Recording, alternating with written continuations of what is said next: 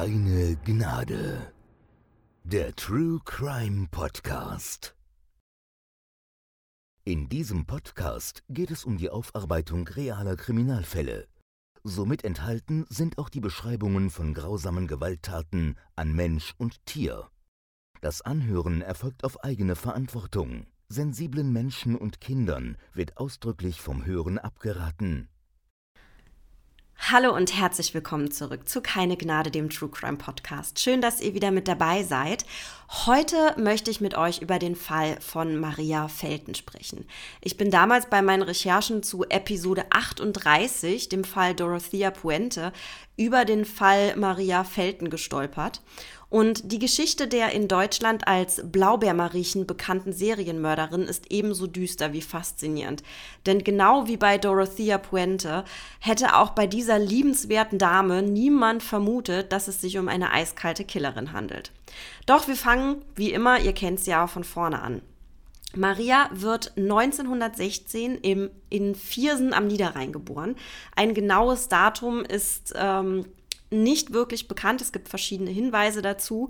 Das Einzige, was immer wieder sicher ist, ist das Jahr 1916. Deswegen bleiben wir dabei. Und die in den Nachkriegsjahren vorherrschende Armut hat auch auf die Familie von Maria starke Auswirkungen. Der Vater ist Lokomotivführer und verlässt Frau und Tochter und so müssen beide sich allein durchschlagen. Sie leben also in äußerster Armut und so wird Maria auch niemals eine Ausbildung machen. Für sie ist dann klar, dass sie in Zukunft als Hausfrau tätig sein wird. Das ist ja auch im Grunde überhaupt nichts Schlimmes oder Verwerfliches. Ganz besonders zu jener Zeit war es ja sowieso so, dass es ein sehr traditionelles Rollenmodell war, dass der Mann für die finanzielle Versorgung der Familie verantwortlich ist und dass die Frau sich um Haushalt und Kinder kümmert. So ist es Marias Ziel, also das ist klar für sie, dass ein Mann her muss, um versorgt zu sein. Wie gesagt, traditionelles Rollenmodell, alles normal, alles Standard und ähm, nichts dabei, was momentan erstmal verwirrend oder verwerflich wäre. Im Jahr 1934 heiratet sie dann zum ersten Mal im Alter von 18 Jahren und aus der Ehe gehen vier Kinder hervor. Und Maria liebt ihre Kinder. Sie ist aufopferungsvoll, sie ist hingebungsvoll und sie ist zudem eine gute und fürsorgliche Hausfrau. Ihr Mann hingegen ist wenig an seinen Pflichten interessiert. Er trinkt viel und er betrügt seine Frau. Als er im Zweiten Weltkrieg an der russischen Front vermisst wird und später schließlich für tot erklärt wird, kümmert es Maria eigentlich relativ wenig. Ihr Problem liegt lediglich darin, dass sie nun niemanden hat, der finanziell für die vier Kinder sorgt und auch für sie natürlich.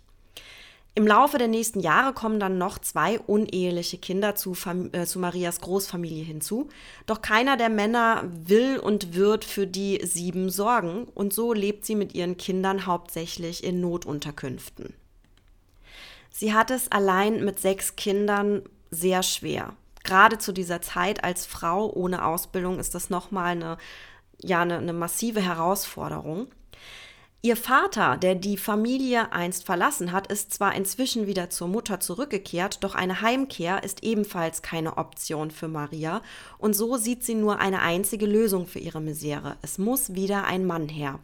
Doch der muss gewisse Kriterien erfüllen. Er muss kontrollierbar sein, sie selbst muss quasi der herrschende Mittelpunkt der Familie sein und sie will natürlich sich selbst und ihre Kinder versorgt wissen. Sie wünscht sich für ihre Kinder keine Armut, sondern stabile Verhältnisse. Im Jahr 1959 ist Maria inzwischen 43 Jahre alt und lernt Peter Eulenpesch kennen. Er ist ein bodenständiger Mann, ein einfacher Arbeiter, kann weder lesen noch schreiben und hat bereits acht Kinder. Zwar sind inzwischen sowohl einige ihrer Kinder als auch seiner Kinder volljährig und leben nicht mehr im Haushalt, doch nach der Hochzeit ist Maria trotzdem immer noch für zehn Kinder verantwortlich. Der liebenswerte Peter Eulenpesch ist froh, eine gute Hausfrau und Stiefmutter für seine Kinder gefunden zu haben, die er nun gut versorgt weiß. Und gemeinsam lebt die Familie in Kempen am Niederrhein. Kurze Zeit später, nach dem Tod der Mutter von Maria, zieht ihr nun pflegebedürftiger Vater im Hause Eulenpesch ein. Und auch wenn Maria keine Liebe für ihren Vater empfindet, der die Familie einst verlassen hat, treiben sie Pflichtgefühl und aber auch die Aussicht auf weitere finanzielle Unterstützung in die Rolle der Pflegerin. Doch der cholerische und herrische Vater trübt das Familienbild, das Maria sich inzwischen geschaffen hat. Er will nämlich jene Rolle übernehmen, die sich Maria bislang erarbeitet hat, nämlich die des Familienoberhaupts. Im Laufe der Zeit benötigt der alte Herr zudem mehr und mehr Pflege. Maria hat nicht mehr den Eindruck, dass der finanzielle Vorteil, den sie durch die Pflege ihres Vaters erhält, sich noch mit dem Arbeitsaufwand messen lässt. Sie ist mit der ganzen Situation überfordert. Sie kann sich über die cholerische Art ihres Vaters nicht hinwegsetzen und so brodelt es mehr und mehr in ihr und sie wird wütender und wütender. Sie sieht sich in einer machtlosen Situation und kann nicht um Hilfe bitten, sie weiß also einfach keinen Ausweg mehr. Als sie im Fernsehen dann einen Bericht über die Geschichte der Giftmörderin Christa Lehmann sieht, die ihre Opfer mit dem Pflanzenschutzmittel E605 vergiftet hat, fasst sie also einen perfiden Plan. An dieser Stelle ein kurzer Exkurs über das Pflanzenschutzmittel E605 oder auch Paration. Das wird im Volksmund nämlich gerne als Schwiegermuttergift bezeichnet, weil es in der Vergangenheit häufig für Morde oder auch für Suizide eingesetzt wurde.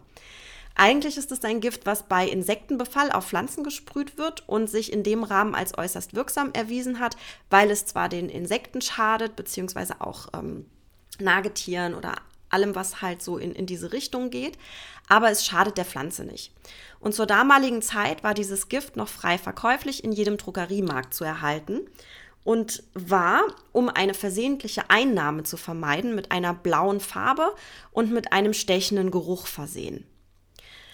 Um sich also dem Problem, den zum Problem gewordenen Vater ein für alle Mal zu erledigen, mischt sie ihm eine Dosis dieses Giftes unter das Essen. Eine Paration-Vergiftung ist alles andere als harmloses Einschlafen, denn je höher die verabreichte Dosis ist, desto stärker sind die Symptome. Es kommt neben Erbrechen, Durchfall und Atemnot auch zu Muskelschmerzen, zu massiven Krämpfen mit derart starken Schmerzen, dass sich die Opfer sogar Haare und Fingernägel ausreißen oder die eigene Zunge abbeißen. Atemlähmungen führen dann schließlich zum Tod, der langsam und grausam eintritt.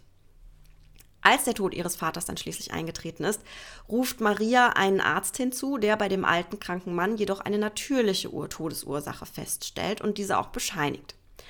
Maria kommt also mit ihrem ersten Mord ungeschoren davon und die Bedrohung für ihre Familie und vor allen Dingen auch für ihren Stand in der Familie ist aus dem Weg geschafft und sie hat in dem Moment eine Schwelle überschritten, die nicht mehr umzukehren ist. Kurze Zeit später übernimmt Maria dann die Pflege einer alten, wohlhabenden Tante. Auch sie zieht in das Haus der Familie Eulenpesch ein und sie ist nach einem Schlaganfall pflegebedürftig. Maria übernimmt die Pflege nicht aus Nächstenliebe, sondern auch aus Hoffnung auf das Geld der Tante, die eine recht große Summe auf ihrem Sparbuch hat. Als der Tante zunehmend schlechter geht, übergibt sie Maria eine Vollmacht über das Sparbuch. Die hebt jedoch mehr ab als vereinbart und die Tante kommt ihr auf die Schliche und erstattet Anzeige. Und damit besiegelt auch sie ihr Todesurteil, denn Maria ist, wie wir bereits wissen, nichts wichtiger als die Versorgung ihrer Familie und sich selbst. Nachdem die Tante dann einen zweiten Schlaganfall erleidet, der sie fast vollständig lähmt, verabreicht Maria auch ihr Paration gleichzeitig mit der Medizin. Dass eine alte Frau nach zwei Schlaganfällen plötzlich tot in ihrem Bett liegt, erregt auch dieses Mal bei den Ärzten keine Skepsis. Ältere und kranke Menschen sterben nun mal und so wird auch die Tante keiner intensiveren Untersuchung unterzogen und der Tod wird relativ schnell als natürlich bescheinigt. Und wieder hat Maria eine Bedrohung für sie und ihre Familie aus dem Weg geschafft und wieder ist sie damit davongekommen. Doch es soll nicht lange dauern, bis sie sich erneut in einer misslichen Lage sieht und handeln muss. Die Ehe zwischen Maria und Peter dauert nun schon einige Jahre an. Die Kinder gehen nach und nach aus dem Haus und die ersten Enkelkinder werden geboren. Und Maria, der die Familie über alles geht, macht es sich zur Lebensaufgabe, ihre Kinder und Enkel zu verwöhnen und sie mit Geschenken und Geld zu überhäufen. Geld, das sie nicht hat. Denn als einfacher Arbeiter ist Peter Eulenpesch kein reicher Mann und so muss er mit ansehen, wie seine Frau nicht nur die Hauseinrichtung verschenkt, sondern auch mehr ausgibt, als er einnimmt. Sie, sie beginnt in Versandhauskatalogen Geschenke für Kinder und Enkelkinder zu bestellen. Und da Peter Analphabet ist, bekommt er gar nicht mit, wofür sie das Geld wirklich ausgibt, weil er das nicht nachvollziehen kann. Maria regelt alle finanziellen Dinge der Familie und so hat er kaum Möglichkeit, ihr Einhalt zu gebieten. Und so beginnt es in der Ehe zu kriseln. Peter geht es plötzlich, aber auch gesundheitlich immer schlechter. Er wird mehrfach wegen starker Bauchschmerzen und Krämpfe ins Krankenhaus eingeliefert, kann jedoch meistens nach kurzer Zeit wieder entlassen werden. Sein Sohn Peter Junior merkt schließlich bei einem der Ärzte an, dass er vermutet, dass die Ehefrau Maria versucht, seinen Vater zu vergiften.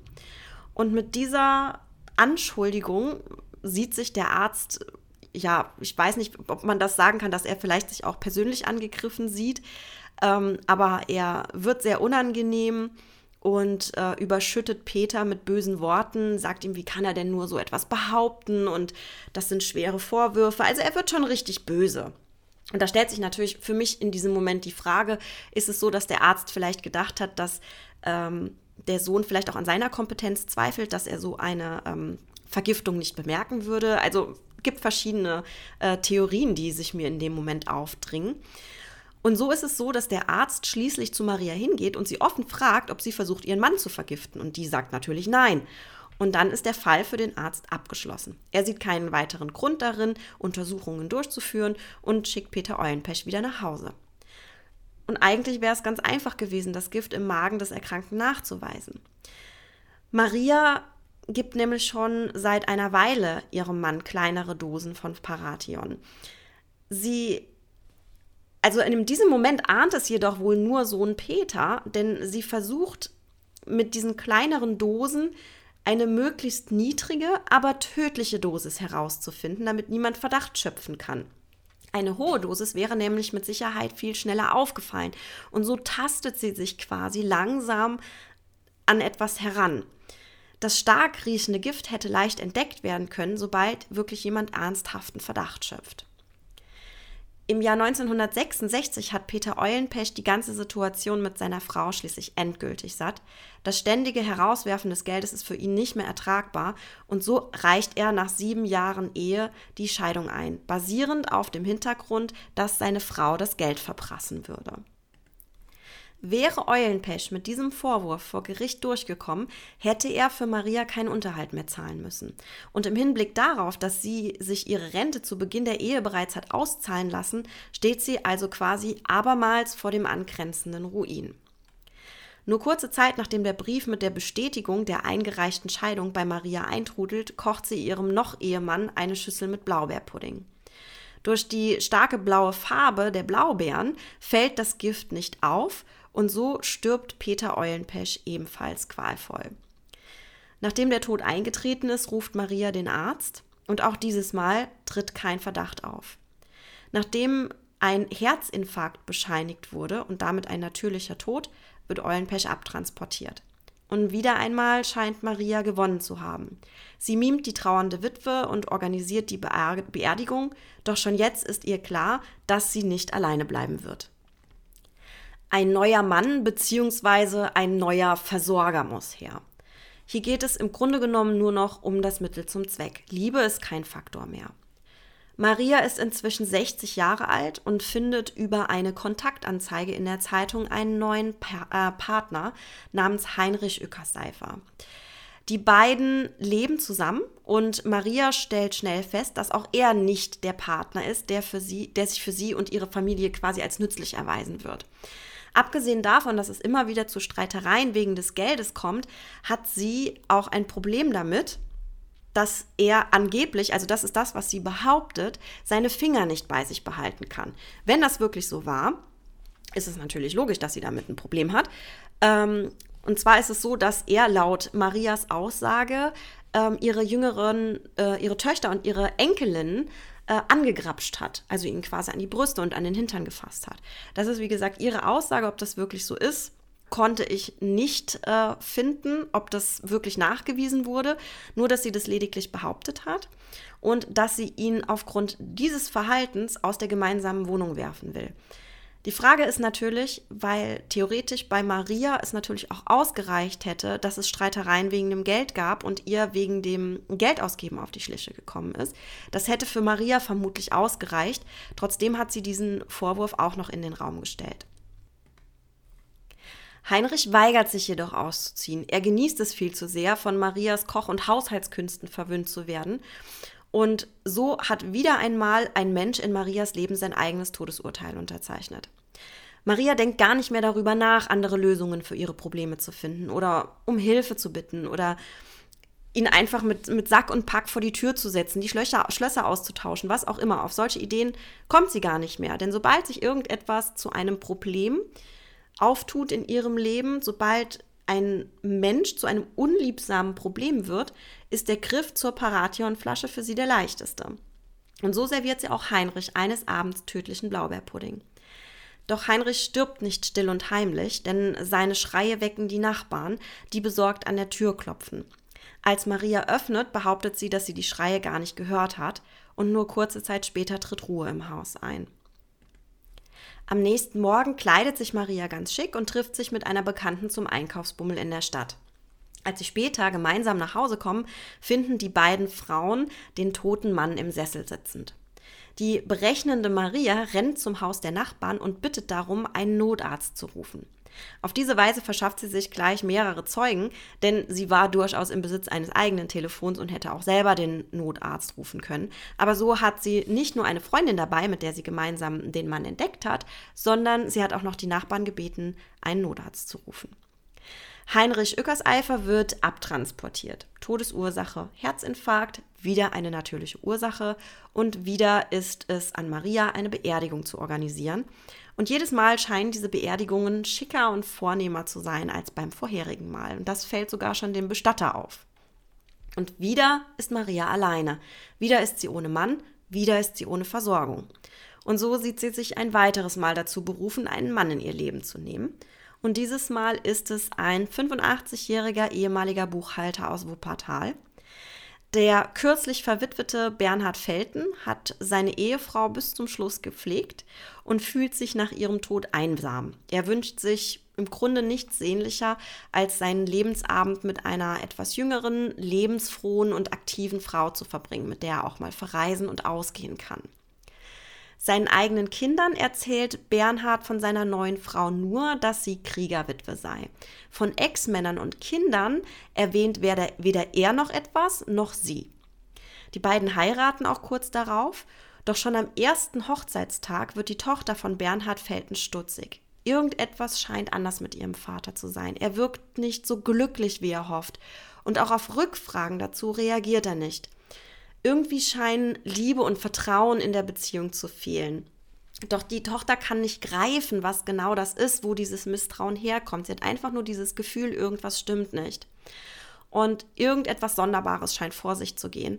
Doch was es genau ist, das, das weiß sie nicht und das ahnt auch niemand. Bernhard Felten verkauft schließlich seine Wohnung in Wuppertal und zieht zu Maria Felten. Das Geld soll nach seinem Tod an seine Kinder und seine Ehefrau gehen. Um sich dem Geld auf dem Konto ihres Ehemannes zu bemächtigen, fälscht Maria seine Unterschrift und hebt so eine größere Summe Geld ab.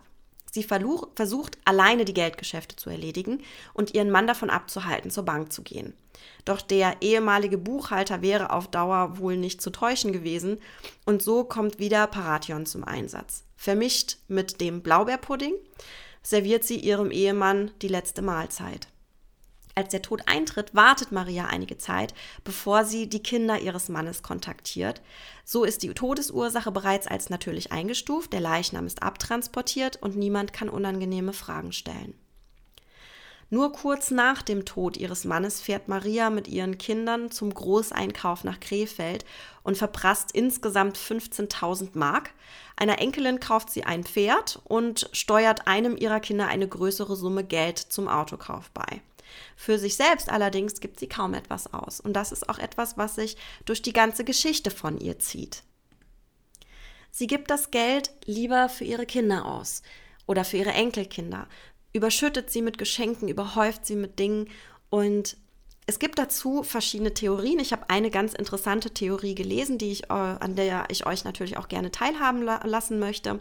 Und zwar lautet diese Theorie, dass sie dieses Geld nur für ihre Kinder ausgegeben hat, um sich quasi dieses Gewissen, dieses schlechte Gewissen, was mit den Morden in Verbindung steht, ein bisschen zu vereinfachen.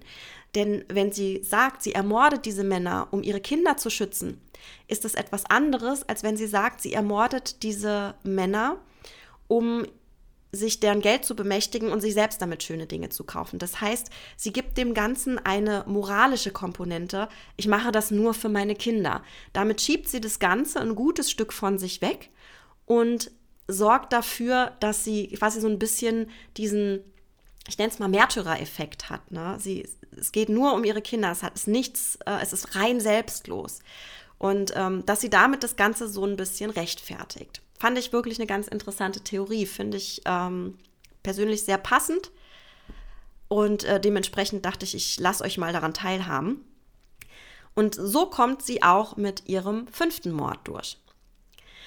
Erst am 26. April 1983 sitzt die Schwiegertochter von Maria Felten beim Scheidungsanwalt. Die Ehe mit dem Sohn Marias ist in die Brüche gegangen. Die cholerische Art des Mannes sei nicht mehr zu ertragen. Doch sie sagt vor allen Dingen aus, dass sie Angst vor ihrer Schwiegermutter hat, denn die sei die wirkliche Bedrohung in dieser Familie. Der Rechtsanwalt wird neugierig, als er diese Aussage hört und beginnt nachzuhaken. Und erfährt, dass seine Mandantin vermutet, dass ihre Schwiegermutter sich ihrer Ex-Männer eigenhändig entledigt hat und hat auch Erfahrungen gemacht, in denen ihre Schwiegermutter sie sogar angerufen und mir darüber, mit ihr darüber telefoniert hat, und gesprochen hat darüber, dass sie ihrem, ihren Ex-Männern etwas gegeben hat und die danach gestorben sind und sogar die Aussage getätigt hat, dass sie ihnen etwas gegeben hat, was wie ein Herzinfarkt aussieht. Und so wird der Rechtsanwalt natürlich ähm, massiv misstrauisch und verständigt die Mordkommission Mönchengladbach. Die Ermittler der Mordkommission erkennen schnell, dass es sich hier um einen ernstzunehmenden Vorwurf handeln könnte und beschließen, die Situation genauer zu untersuchen, jedoch zunächst nur still und heimlich, ohne Aufmerksamkeit zu erregen. Und so beginnen die Befragungen im Umkreis der Verdächtigen. Doch der Tenor scheint immer wieder derselbe zu sein. Maria Felten ist eine gute, warmherzige Mutter und Großmutter, die für ihre Familie alles tun würde. Und da stellt sich wieder die Frage, alles? Denn auch wenn sich der Verdacht nach den Befragungen nicht zu erhärten scheint, gibt die Mordkommission nicht auf. Die Verstorbenen werden ermittelt, Totenscheine werden überprüft und Ärzte werden befragt. Es handelt sich bei allen Toten um ältere Männer mit einer natürlichen Todesursache. Doch die Polizei bleibt skeptisch. Als Maria Feltens Schwiegertochter aussagt, dass ihr letzter Ehemann nicht mehr zur Bank gehen durfte, haben die äh, Ermittler einen weiteren Anhaltspunkt. Sie ermitteln die Bank und überprüfen die Unterlagen und finden dort ein Dokument, bei dem die Unterschrift von Bernhard Felten eindeutig gefälscht wurde. Und das ist Grund genug, um eine Exhumierung des Verstorbenen anzuordnen. Bei der chemisch-toxikologischen Untersuchung werden im Magen des Toten tatsächlich Reste von Paration festgestellt. Die Kinder von Bernhard Felten werden umgehend darüber informiert, dass ihr Vater eines nicht natürlichen Todes gestorben ist. Man bittet sie jedoch zunächst Stillschweigen zu bewahren, um die Ermittlungen nicht zu gefährden. Doch wie man das weiß, es kommt bekanntlich immer anders, als man denkt, denn inzwischen ist Maria Felten erneut bei einem Mann eingezogen. Es ist ein wohlhabender, pensionierter Tierarzt und bei ihm arbeitet die 67-Jährige als Haushälterin. Da die Vermutung naheliegt, dass auch er zu ihrem Opfer werden könnte, beschließen die Beamten, ein großes Risiko einzugehen und einen Haftbefehl für Maria Felten zu erwirken. Denn wenn der Verdacht falsch gelegen hätte, wäre das ziemlich unangenehm geworden. Als die Befragungen von Maria Felten beginnen, zeigt sie sich zunächst als sehr unkooperativ. Sie streitet alle Vorwürfe vehement als Quatsch ab, das ist doch alles Mist. Doch Anhand ihres Verhaltens erkennen die Beamten sofort, dass etwas nicht stimmt, denn ihre Blicke und ihre Körpersprache verraten etwas anderes als das, was sie behauptet. Erst als man ihr erklärt, dass man auch für ihre anderen beiden verstorbenen Partner bereits Exhumierungsbefehle hat, knickt die alte Frau ein. Sie gesteht nicht nur die drei Morde, die man ihr vorwirft, sondern auch die beiden Morde an ihrem Vater und ihrer Tante. In ihrer Aussage rückt sie sich wieder in den Mittelpunkt, verzichtet sogar auf einen Anwalt und erklärt, ja, dass sie sich, dass sie sich und ihre Familie beschützen musste. Alle Leichen werden schließlich exhumiert, doch nur bei Peter Eulenpesch und Heinrich Ückerseifer können Reste von E605 nachgewiesen werden. Vor dem Amtsgericht Krefeld wird sie dann schließlich für drei Morde zu drei lebenslanger Haft verurteilt. Bei Vater und Tante konnte nicht mehr zweifelsfrei nachgewiesen werden, ob die Gabe des Giftes wirklich todesursächlich gewirkt hat. Und so wird sie hier nur wegen versuchten Mordes verurteilt. Vor Gericht zeigt Maria Felten weder Reue noch Schuldgefühl. Sie schaut niemanden an, blickt vornehmlich unter sich und spricht kaum. Maria Pelton verbringt dann einige Jahre im Gefängnis, bis sie aufgrund von fortschreitender Demenz nicht mehr haftfähig ist und in ein Pflegeheim überwiesen wird. Und dort stirbt sie am 9. Juni 2008. Bis heute ist unklar, ob ihre Kinder und Enkel von den Machenschaften der Mutter etwas wussten. Es liegt jedoch nahe, dass sie es zumindest geahnt haben, die Tatsache jedoch stillschweigend hingenommen haben, da auch sie ja in einer gewissen Art und Weise von diesen Morden profitiert haben. Eine Anklage wurde jedoch nie erhoben, da keine Beweise vorlagen und Maria Felten auch niemals irgendetwas gegen ihre eigenen Kinder oder Enkelkinder ausgesagt hätte. Der Vorwurf ist natürlich sehr, sehr schwerwiegend. Es liegt jedoch nahe, weil Maria Felten ja auch gegenüber ihrer Schwiegertochter geäußert hat, dass sie ein Mittel verabreicht hat, was dafür sorgt, dass es wie ein Herzinfarkt aussieht. Entsprechend kann man auch davon ausgehen, dass die Kinder etwas wussten. Ähm, da ist natürlich dann auch wieder diese Grenze, inwiefern würde man seine eigene Mutter anklagen. Ähm, das gab es ja schon öfter, das hatten wir ja auch schon öfter in den Fällen gehabt, dass man gerade als Angehöriger, als Verwandter oder wie auch immer Nahestehender diese Vermutung zwar hatte, aber immer dachte, das ist doch Quatsch. Ist doch Blödsinn, das bilde ich mir nur ein, das rede ich mir nur ein, das würde derjenige oder diejenige niemals tun, das traue ich der nicht zu. Oder auch wenn klare Geständnisse oder Aussagen vorgelegen haben, dass man dann wirklich sagte, auch gerade ähm, in diesem Fall behauptet, ach, der will sich nur wichtig machen und ähm, der möchte Aufmerksamkeit oder die möchte nur gehört werden, die möchte nur beeindrucken. Im Endeffekt ist es, ist dieser Schritt, wirklich zur Polizei zu gehen und zu sagen, hey, meine Mutter, mein Vater, mein Onkel, mein bester Freund, mein was auch immer, hat gesagt, er hat jemanden umgebracht, eigentlich auch nochmal eine Schwelle, die überschritten werden muss. Und dementsprechend ist es schwierig, hier zu urteilen, inwiefern sie wirklich hundertprozentig davon überzeugt gewesen sind, dass die Mutter die Männer umbringt und ähm, sie das quasi einfach als gegeben hingenommen haben oder ob sie wirklich gedacht haben, wenn, wie gesagt, wenn sie denn etwas wussten, wovon tatsächlich auszugehen ist, dass sie einfach nur gedacht haben, okay, ist Quatsch. Ne? Ähm, oder ja, das ist halt wirklich so und wir profitieren jetzt davon. Das sind diese Unterschiede, die da drin stehen. Und dementsprechend, wie gesagt, gab es da nie eine Anklage. Die Polizei ist auch nicht davon ausgegangen, dass sie bei Ermittlungen in diesem Fall in irgendeiner Art und Weise weitergekommen werden. Und so schließt sich im Grunde genommen die Akte Maria Felten auch noch mit einigen offenen Fragen, zumal wie viele Menschen sie jetzt wirklich äh, umgebracht hat, wie viele Menschen wirklich äh, an dem Gift gestorben sind, wie viele Menschen sie vielleicht noch in Zukunft getötet hätte. Es bleiben immer irgendwelche Fragen offen und auch in dem Fall Maria Felten gibt es nie wirklich einen hundertprozentigen Abschluss. Ich sage vielen Dank fürs Zuhören. Ich wünsche euch noch eine schöne Zeit. Wir hören uns in der nächsten Folge von Keine Gnade, dem True Crime Podcast. Macht's gut, eure Heike.